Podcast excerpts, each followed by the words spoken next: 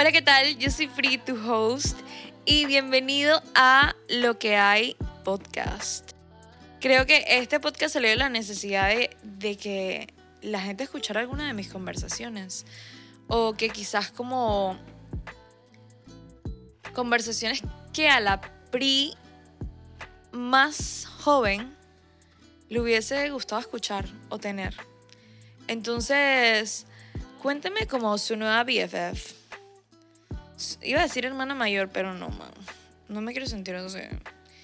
Entonces, aquí vamos a tener conversaciones con mis amigas, vamos a tener conversaciones con gente súper cracks en ciertos temas y algunas se van a sentir súper chillings y súper ricas y súper divertidas y otras nos pueden llegar a incomodar. Entonces, let's begin.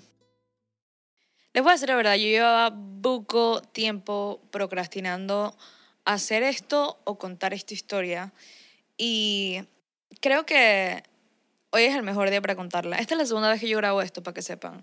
Porque soy medio, realmente no soy perfeccionista, pero sí soy como super self-conscious de lo que hago, entonces me gusta que todo esté bien si no, no hago nada. Y creo que por eso se ha demorado tanto esto.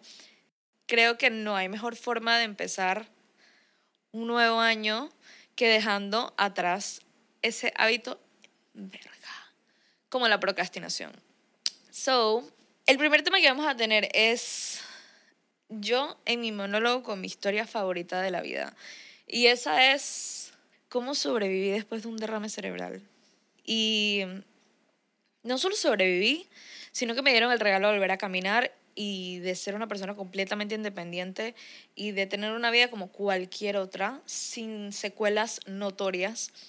Y es uno de los regalos más grandes que me han dado. Y quiero compartirlo con ustedes. Además, creo que es una forma súper, súper, súper, súper linda de conocernos y de vulnerarme. Y esta es una historia que, que toca como muchas fibras en mí. Y, y si me quiebro, pues ya están advertidos. Y también quizás llore o me quiebre because I'm a Pisces. And we cry.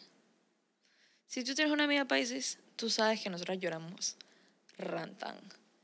Vamos a empezar. Esta historia empezó el 3 de marzo de el 2019.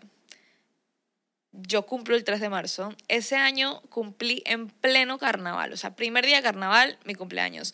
Y para los que no son de Panamá, el carnaval en Panamá es una party que dura cuatro días. Y esos cuatro días es day drinking y en la noche hay party también por cuatro días. Entonces, era el primer día de carnaval, o sea, todo el mundo tenía full actitud. Y yo me fui a pasar carnavales en Penonomé, que es un pueblito como a dos horas y media de la ciudad de Panamá. Y empecé mi día desayunando pío pío, like a fucking champion con mis frenes. Y de ahí nos fuimos al party. Literalmente bailé, salté, Jugué a que tenía novio porque ese man no era mi novio. Pero yo quería tener novio el día de mi cumpleaños. And it was my birthday. Yo podía hacer lo que me diera la gana. Luego este man llegó al hospital con flores y yo como que... Pero bueno, ya hablo así ya sin tanta, sin tanta joda y eso. Después de eso, de esa party que yo me eché el día de mi cumpleaños, al día siguiente yo me levanté con dolor de cabeza. Pero yo tenía actitud y yo iba a volver a salir a pariciar al día siguiente. Entonces me fui con mis amigas y cuando llegué, man, yo soy una guía que baila. Yo puedo no tomar y estar perfecto, pero yo necesito bailar. Entonces decidí que como tenía tanto dolor de cabeza, mejor me iba al hotel a dormir. Y también tenía mucho dolor de barriga. Y yo en ese tiempo era vegetariana y yo dije, seguro no sé qué me están dando de comer o seguro esto le echaron juguito de carne, juguito de pollo y por eso me siento tan mal. Entonces cuando llegué al hotel empecé a sentir cómo se me dormía la cara y la mano. Obviamente hice lo que hace todo el mundo. Lo googleé. Error. En Google decía que tenía cáncer o un derrame obviamente lo que siempre te sale. Entonces hice lo segundo, que debe haber sido lo primero, que fue llamar a mi primo, que es médico, y le expliqué lo que me estaba pasando. En eso él me dice como que, mira, necesito que te pares frente a un espejo y que hagas movimientos si ambos lados están parejos, no te está pasando nada. O sea, maybe seas estrés y necesitas dormir. Y lo que te recomiendo es que te cuestes a dormir. Todo bien. A los minutos empecé a sentir cómo se me dormía la pierna. Y ahí sí dije, esto no está nada cool. No está nada bien. Siguiente segundo, empecé a convulsionar. O sea, empecé a convulsionar y literalmente me convulsionaba, o eso es lo que yo recuerdo, me convulsionaba como que solo el lado izquierdo del cuerpo. Y así como que en mi último minuto de conciencia, yo dije, me voy a poner de lado, porque yo había escuchado este, el, el, club de los rockstars que se morían, dije, por sobredosis o por cualquier cosa. Yo no era una rockstar, yo no me podía morir, dije, porque convulsioné. Entonces me puse de lado y en mi último segundo de, de, lucidez, me acuerdo que estiré la mano y me metí una almohada en la boca porque me mordí la lengua. Entonces, yo me acordé que cuando yo estaba en college, te explicaban que dejé una convulsión, métele un trapito en la boca. Entonces, yo me metí una almohada, o sea, un trapito en la boca a la persona que está convulsionando.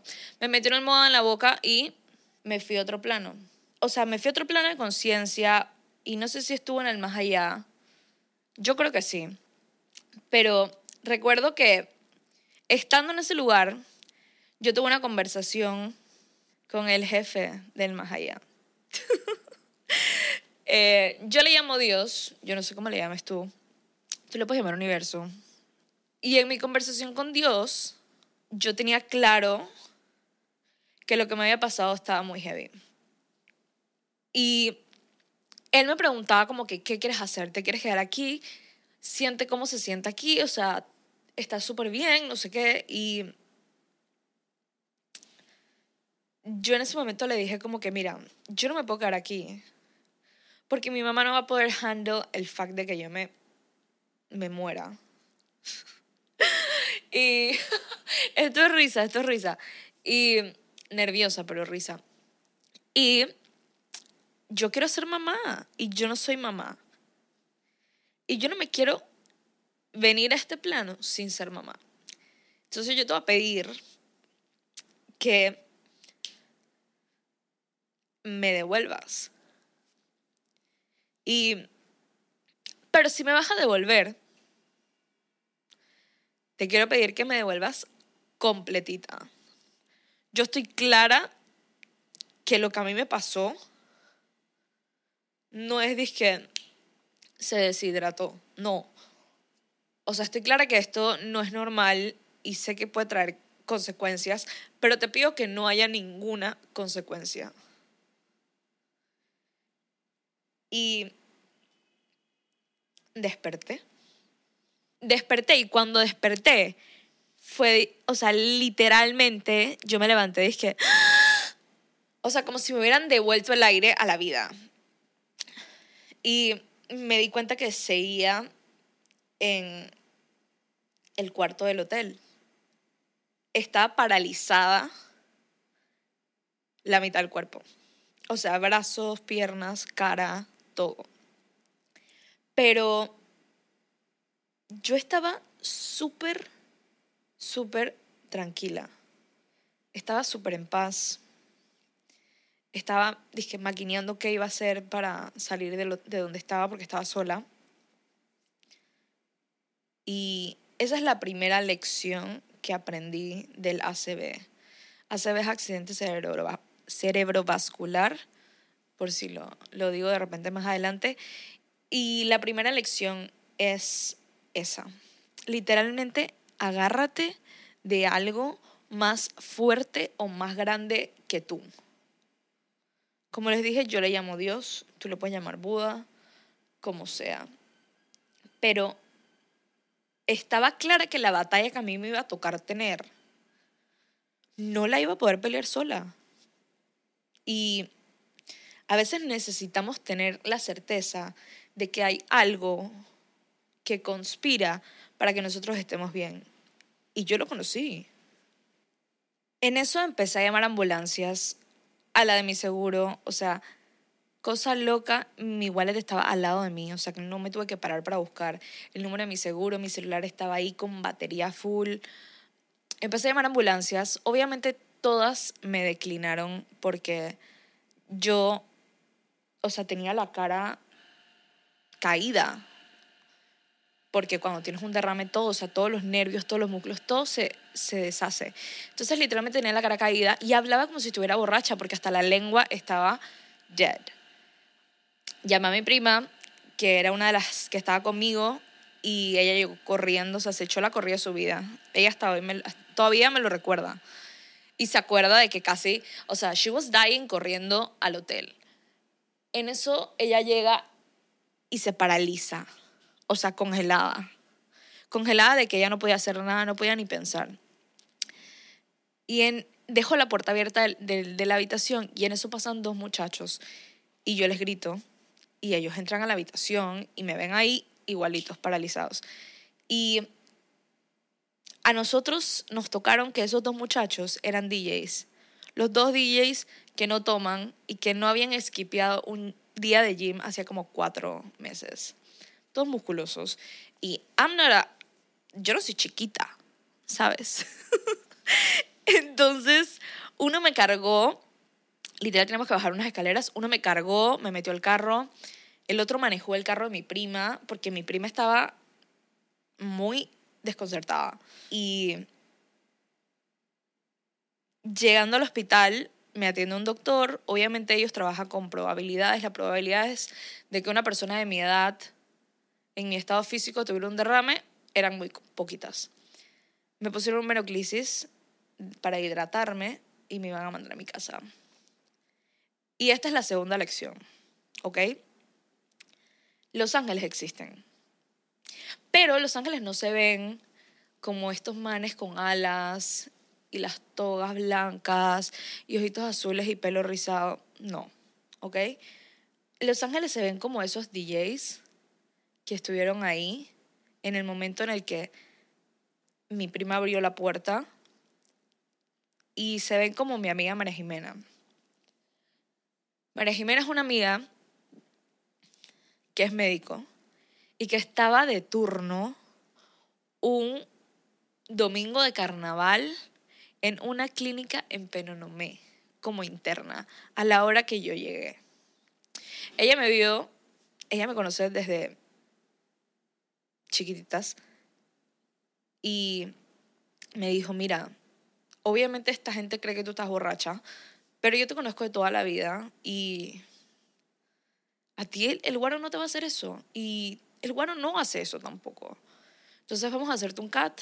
Ella procedió a, a tomar el caso, me hizo un CAT y, y ahí vio que tenía una trombosis y tenía dos hemorragias cerebrales. Me trasladaron inmediatamente a Panamá. Ella estuvo conmigo.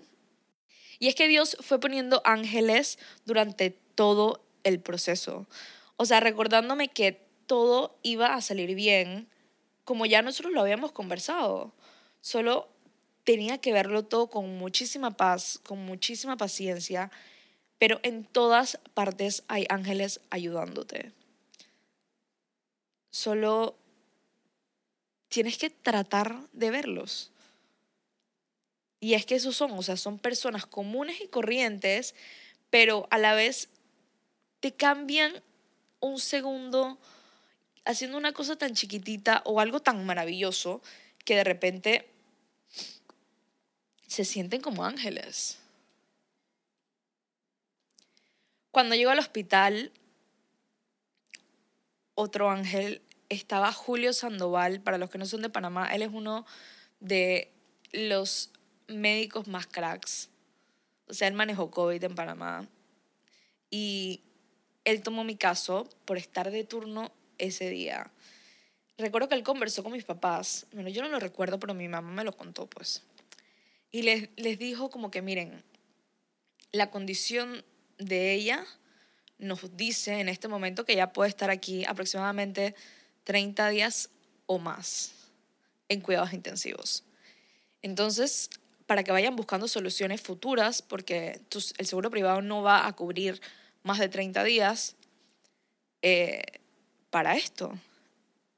Y hay que ver si lo vamos a trasladar a un hospital público o hay que ver si van a pedir un préstamo o si, van si tienen el cash para pagarlo. Y el primer día yo me acuerdo que todos los doctores estaban, dije, paralizados.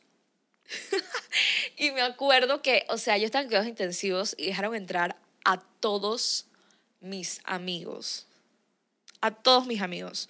O sea, yo creo que ellos, o sea, genuinamente pensaron que yo no iba a durar.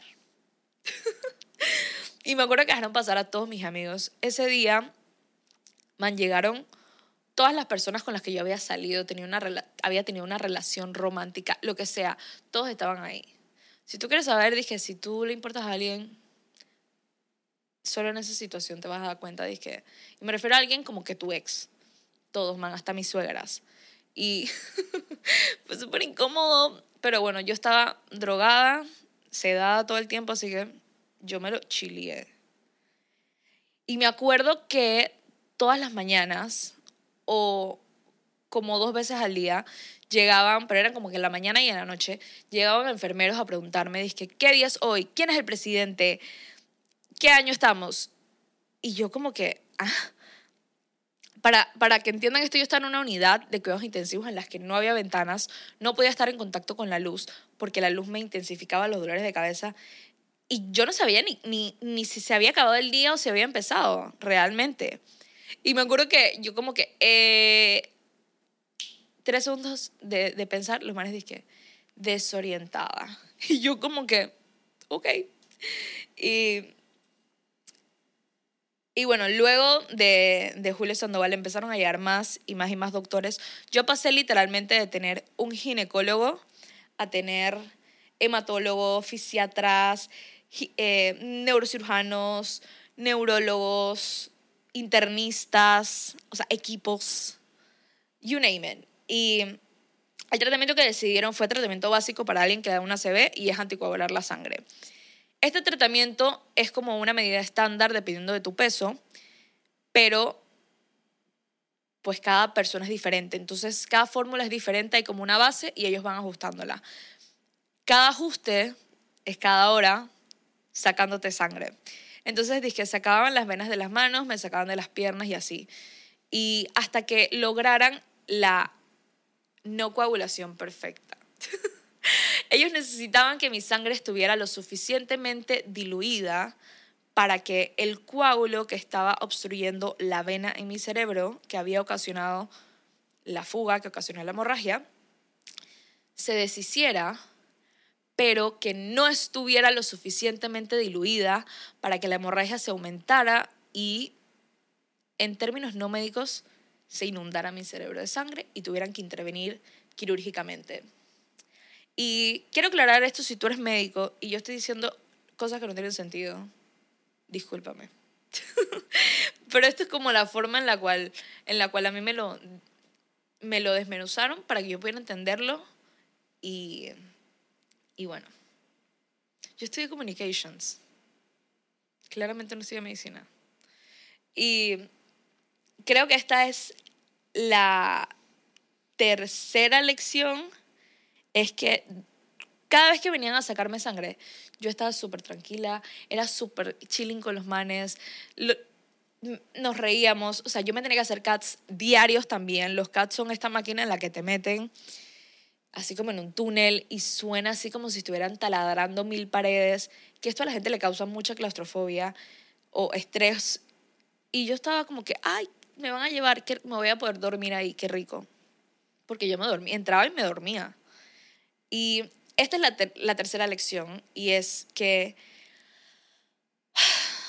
es importante mantener una actitud positiva en momentos en los que realmente tú no tienes control de nada. Y es que mantener esta mentalidad te va a ayudar a ver todo con mucha más calma, con mucha más claridad y creo que a mí no me quedaba más de otra que estar positiva.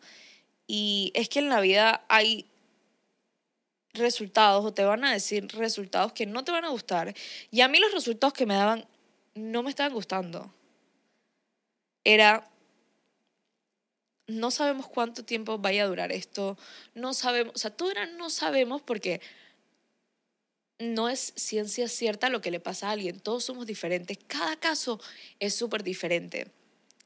Entonces, yo tenía que estar tranquila, estar positiva. Yo ya tenía como esta promesa que me había hecho Dios, pero como yo lo voy a decir un doctor, dije, usted tranquilo, que I'm gonna make it. Los maestros científicos dije, girl, ¿qué estás hablando? Y yo estoy clara que esto que yo estoy diciendo se puede confundir con el positivismo tóxico, que es como esta mentalidad de solo darle importancia al pensamiento positivo y a la felicidad constante, que eso no está cool, porque reprimir emociones puede crearte como una presión innecesaria, aparte como que siempre estar aparentando la felicidad a cualquier costo, no es sostenible, ¿ok? Y quiero recordarte que es normal experimentar una alta gama de emociones, incluyendo las negativas, o sea, positivas y negativas. Y te digo que es importante también sentir las negativas porque yo en ningún momento experimenté las negativas y eso trajo como otros problemas más adelante. Pero en este momento yo me tenía que mantener positiva, ¿ok? Y es que mantener esta mentalidad te ayuda a tener un filtro para ver mejor las cosas. Y como te dije, sería ilógico que yo te dijera que yo todo el tiempo estuve súper pretty, pero no, o sea, tuve miedo. Tuve miedo cuando estuve a punto de caer, cuando, o sea, antes de convulsionar. De ahí yo reprimí todo, lo negativo. Yo tenía dos opciones, o sea, quererle a los doctores, deprimirme, ponerme a llorar, porque posiblemente no, no iba a poder volver a caminar. Eso sí sobrevivía. O seguir creyendo en esta promesa y seguir siendo súper positiva y la soñadora que siempre he sido. Porque era soñar que yo pudiera volver a caminar y que pudiera tener una vida completamente real y normal. Y yo digo una soñadora porque era soñar que yo pudiera tener una vida completamente normal después de esto y que se volviera real dependía de muchas cosas. Dependía de cosas médicas, dependía de lo espiritual, dependía muchísimo de lo emocional, porque yo también creo que el pensamiento que más alimentes es el pensamiento más poderoso.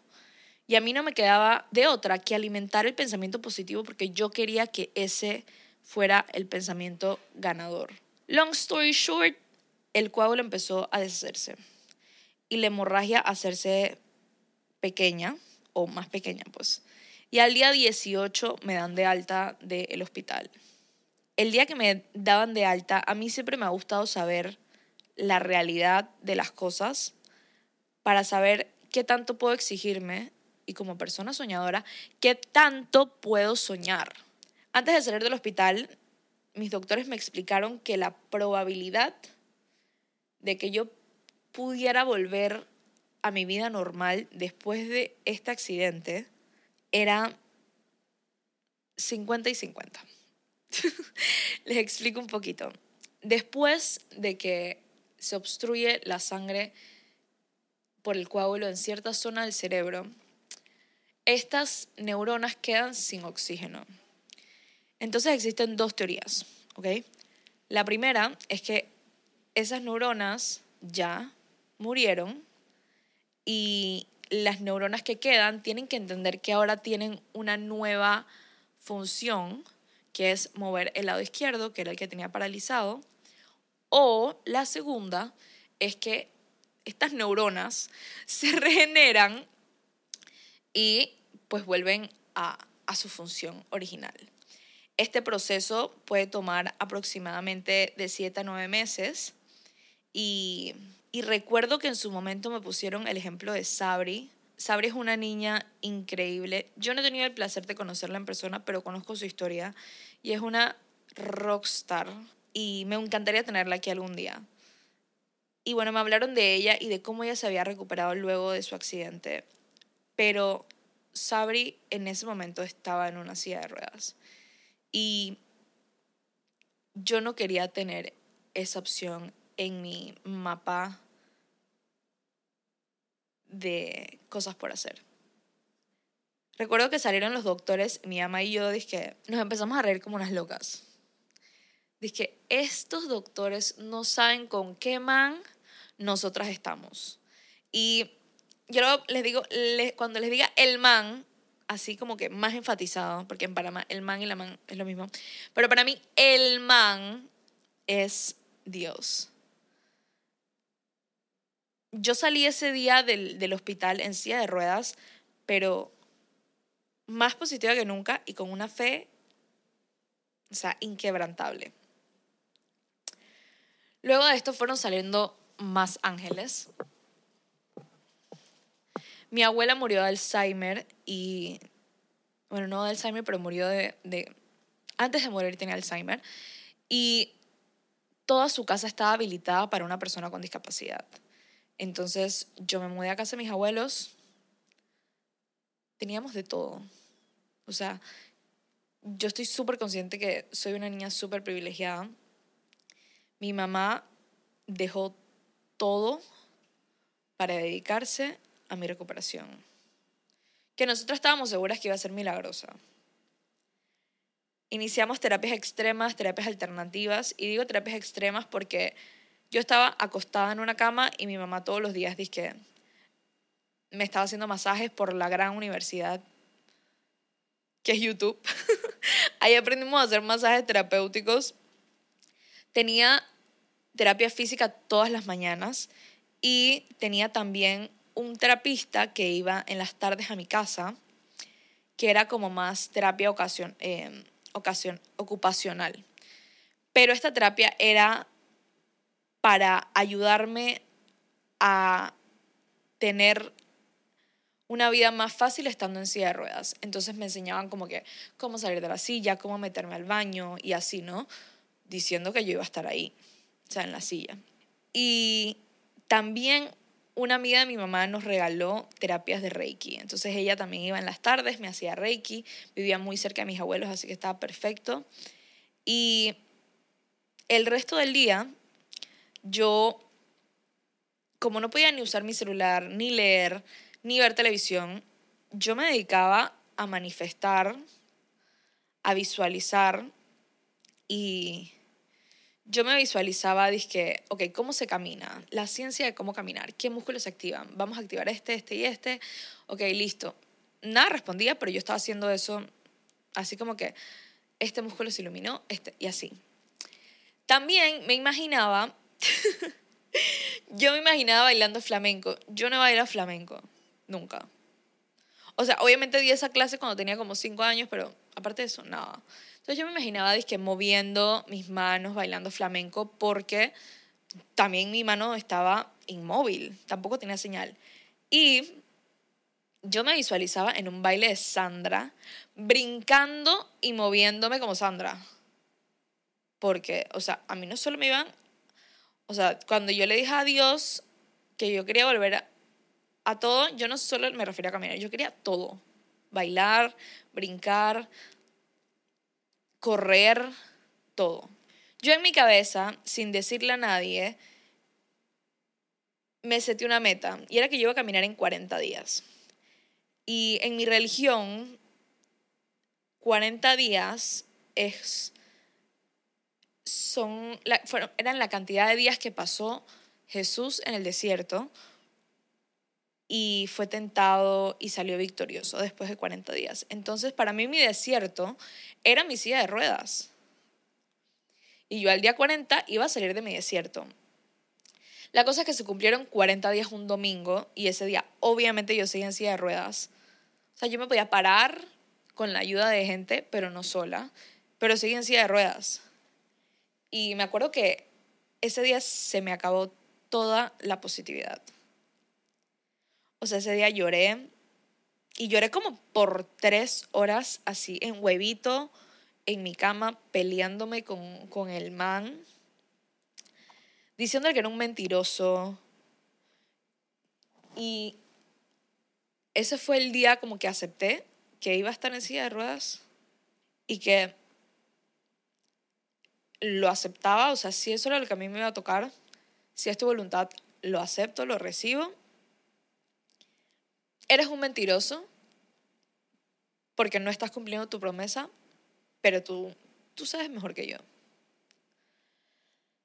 Al día siguiente, llego a mi terapia y nos anuncian con estas palabras, hoy te vas a divorciar de tu silla. Y, o sea, me tomó 41 días volver a caminar. Y ahí yo entendí eso que dicen, que es que no es en tu tiempo, es en el de Dios. Y literal, o sea, no fue mi tiempo, fue un día más. Y bueno, obviamente el man y yo volvimos a ser los mejores amigos, comunicación directa.